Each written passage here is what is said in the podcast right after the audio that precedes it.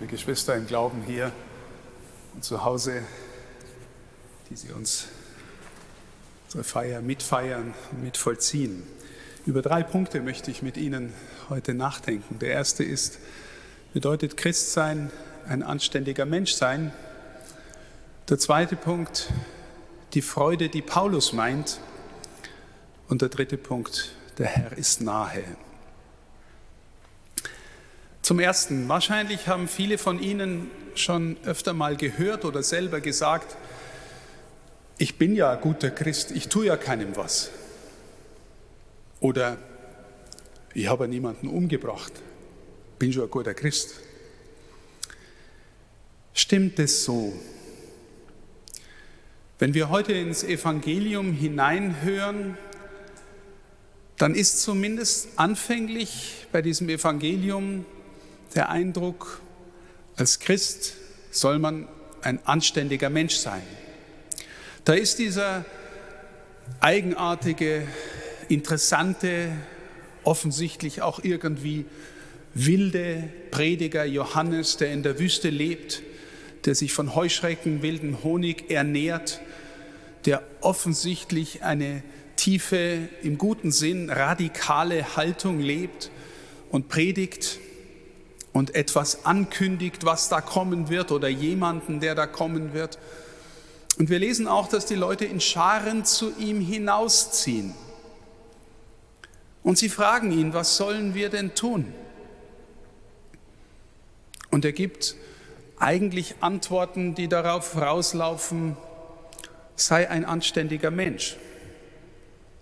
Wenn du zu viel hast, dann teile an Nahrung oder an Essen. Dann kommen Zöllner und Soldaten, die vermutlich zu den verachtetsten Gestalten gehörten damals, weil die Soldaten waren von einer Besatzungsmacht und die war überwiegend verhasst. Was sollen Soldaten tun? Niemanden erpressen, sich mit ihrem Sold begnügen.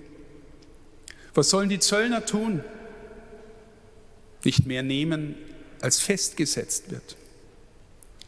Seid anständige Menschen könnte man durchhören. Ist es das schon? Johannes sagt, ich taufe euch nur mit Wasser, obwohl wir wissen aus der Schrift, er ist der, der Vorläufer, in dem auch der Geist Gottes schon lebendig ist und der auf Jesus hinweist und ihn ankündigt. Aber er tauft nur mit Wasser und lehrt, ein anständiger Mensch zu sein. Aber er sagt, nach mir kommt einer, der wird euch taufen mit Feuer und dem Heiligen Geist.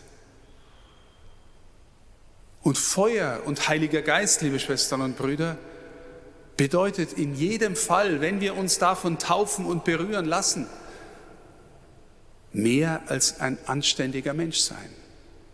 Nicht, dass das Erste nicht nötig wäre.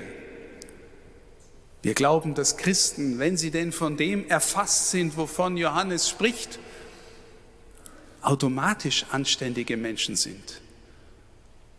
Aber sie sind eigentlich mehr als das. Was macht dieses Mehr aus? Davon spricht jetzt Paulus, wenn er von der Freude spricht. Der Text, den wir in der zweiten Lesung gehört haben und der diesem Sonntag seinen Namen gibt, Gaudete, freut euch. Freut euch im Herrn zu jeder Zeit. Nochmal sage ich, freut euch. Bringt in jeder Lage eure Bitten mit Flehen und Dank vor Gott. Wenn wir uns vergegenwärtigen, in welcher Situation Paulus das an die Philipper schreibt, dann wird schon deutlich, dass er nicht einfach nur oberflächliches Frohsein oder Spaß haben meint.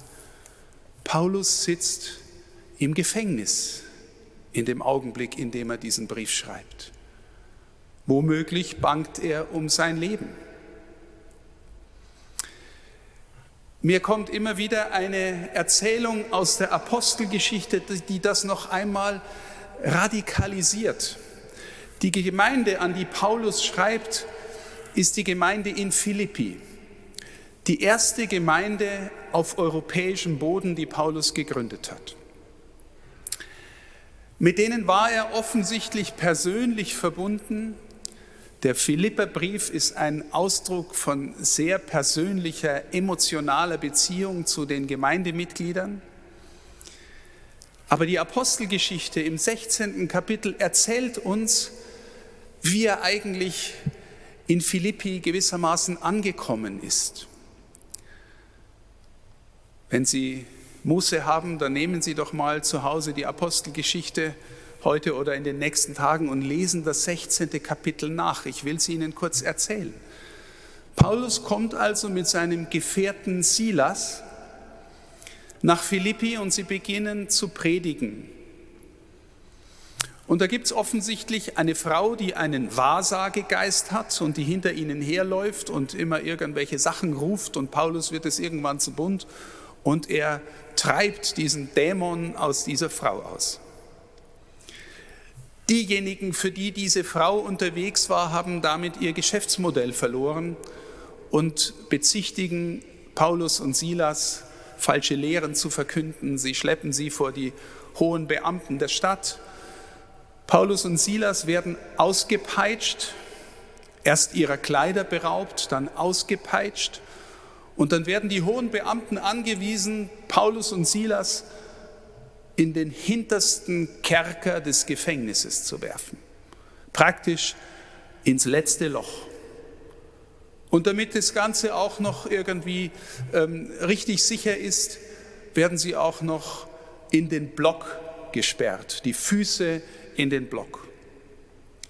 Jetzt frage ich Sie, liebe Schwestern und Brüder, wie wird es Ihnen gehen an einem Tag, an dem Sie äh, Ihrer Kleider beraubt werden, ausgepeitscht werden, wahrscheinlich Striemen an den, am Leib haben, in den letzten Kerker in einer Stadt in der Antike geworfen werden und die Füße im Block. Und dann ist es Mitternacht. Und stellen Sie sich vor, was Mitternacht in einem antiken Kerker so keucht und fleucht, was da an ihnen rauf und runter krabbelt, wie es ihnen gehen mag. Was erzählt die Apostelgeschichte? Um Mitternacht fangen Silas und Paulus an, Loblieder zu singen. Sie singen das Lob Gottes. Und die anderen hören es. Und auf einmal springen offensichtlich die Kerkertüren und die Ketten auf. Und der Gefängniswärter denkt, alle sind weg und will sich in sein eigenes Schwert stürzen. Und Paulus sagt nur mal langsam, wir sind alle noch da.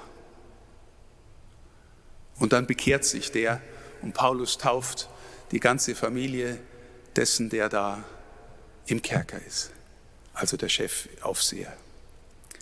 Verstehen Sie, was ich meine, wenn ich sage, ein Christentum, das von der Freude berührt ist, von der Taufe getauft ist mit Feuer und Heiligen Geist, ist was anderes als nur ein anständiger Mensch sein. Paulus macht ernst damit, dass er in jeder Lage seines Lebens, ob es ihm gut oder schlecht geht, ob er Hunger leidet und Durst oder ob, ob er alles hat, was er braucht, er lobt Gott. Er hat eine innere Quelle, eine innere Freiheit, die ihm glauben lässt und vertrauen lässt, dass diese Welt, was auch immer in ihr ist und kommen mag, nie das letzte Wort hat, aber auch nie gewissermaßen die letzte Erfüllung bringen kann, auch wenn sie so viel Schönes bereithält. Paulus lebt innerlich woanders, darüber hinaus. Nicht, dass er irgendwie nur abgehoben wäre, er lebt mitten in dieser Welt. Und trotzdem ist er woanders zu Hause. Und aus dieser Perspektive, liebe Schwestern und Brüder, sagt er, freut euch. Freut euch in jeder Lage, zu jeder Zeit. Heißt es Paulus, dass wir nicht mehr mit den Trauernden trauern, mit den, mit den Frohen froh sein, mit denen, die bitter sind, auch ihre Bitterkeit nachvollziehen können. Nein, das heißt es nicht. Das heißt vielmehr, wenn du in dieser inneren Freiheit bist, kannst du viel besser mitleiden, mitgehen, mittragen, mit den Weinenden auch weinen. Aber da gibt es ein Fundament in dir, das in der Freude bleibt, in der Liebe bleibt, in der Hoffnung bleibt. Liebe Schwestern und Brüder, vielleicht verstehen wir von hier, was Johannes sagt, das, was Jesus euch geben will, das kann ich euch nicht geben. Ich taufe mit Wasser und wir bemühen uns, anständige Menschen zu sein. Aber der, der nach mir kommt, der kann euch ein Feuer, eine Liebe, eine Freude ins Herz legen, die nicht nur von dieser Welt ist. Davon spricht Paulus. Dritter Punkt, der Herr ist nahe. Wenn der Johannes uns einlädt, anständige Menschen zu sein, und wenn der, im Evangelium mit dem Johannes immer wieder verbunden wird, diese Prophezeiung aus Jesaja, er ist der Rufer in der Wüste, der ruft, macht dem Herrn die Straßen bereit, ebnet ihm die Wege, senkt die Berge, füllt die Schluchten auf. Was bedeutet es? Natürlich bedeutet es auch, sich zu bemühen, ein anständiger Mensch zu sein. Weil der Herr kommt als Liebe, als Zärtlichkeit, als jemand, der uns tiefst im Innersten berühren will und der in gewisser Weise schon nahe ist. Und jetzt können wir uns fragen, liebe Schwestern und Brüder, auch uns ist er ja nahe. Wir sind getauft, die meisten auch gefirmt. Was bedeutet es, dass er uns nahe ist und auch immer wieder, vor allem auf Weihnachten hin, entgegenkommen will? Für uns, was heißt es für uns? Was heißt, dass wir die Berge einebnen und die Täler auffüllen sollen? Naja, welcher Berg in mir steht denn dem entgegen, dass der Herr mich mit seiner zärtlichen Liebe berühren kann? Mein eigener Ehrgeiz, meine Sehnsucht nach Anerkennung, nach Reichtum, nach Wohlleben. Welchen Götzen habe ich im Herzen, der wichtiger ist als Gott und der sich als Berg aufrichtet gegen sein Kommen können? Oder welche Abgründe habe ich in mir, welche tiefe Schlucht an vielleicht Neid oder Bitterkeit? Oder lebe ich in einer Lebenslüge? Oder bin ich eifersüchtig oder maßlos? Was auch immer da ist in mir. Bin ich ehrlich zu mir? Kann ich es in das Licht halten und sagen, so bin ich auch? Kann ich in dieser Adventszeit meine Beziehung zum Herrn vertiefen, erneuern? Vielleicht das Sakrament der Versöhnung wahrnehmen, damit sich die Berge senken, die Täler heben, damit er kommen kann. Ich habe mal das schöne Bild gelesen, der Heilige Geist oder Christus in seinem Kommen in der Kraft des Geistes ist wie ein Helikopter, der über uns kreist und der sucht, wo er landen kann. Sie wissen, dass ein Helikopter nicht überall landen kann. Irgendwie muss der Boden gerade sein und die Hindernisse müssen weggeräumt sein. Dann kann er landen, liebe Schwestern und Brüder. Und er will landen. Er will landen. Er will, dass wir einen Frieden und eine Freude ins Herz bekommen, weil wir aus dem Vertrauen leben, der Herr ist nahe. So wie Paulus im Kerker von Philippi. So wie er uns einlädt zu sagen, freut euch. Natürlich kann man nicht auf Kommando sich freuen, aber man kann in eine innere Lebenshaltung des Vertrauens auf Gott hineinfinden und darin wachsen, dass man spüren darf, die Freude und der Friede, die bleiben, egal was kommt. Warum?